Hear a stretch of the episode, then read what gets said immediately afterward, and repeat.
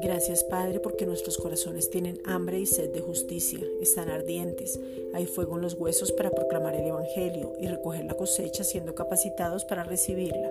Romanos 5:17. Padre, te pedimos que estemos llenos de todo conocimiento, de tal manera que podemos amonestarnos.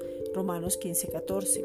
La oración ahora es ungida y nos muestra cómo podemos orar por nosotros mismos y por otros creyentes para ser efectivos. El Espíritu Santo nos guía para orar como conviene. Romanos 8:26.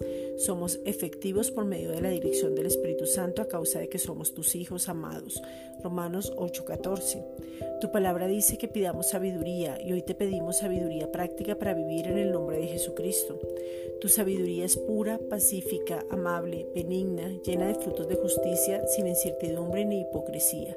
Santiago 3:17. Padre, conocemos tu voluntad que es buena, agradable y perfecta. Romanos 12.2. Y tu palabra dice que tu voluntad es la sanidad y no tener ninguna dolencia. Te pedimos, Padre, en el nombre de Jesucristo, que las personas puedan entender tu plan maravilloso, les sea revelado el nuevo pacto para que desde ahí reciban la sanidad, se puedan encontrar en la palabra, no desmayen, sino que sean fortalecidos en ti. Tu palabra dice que tú nos haces de larga vida y nos muestras tu salvación. Salmo 91, 16.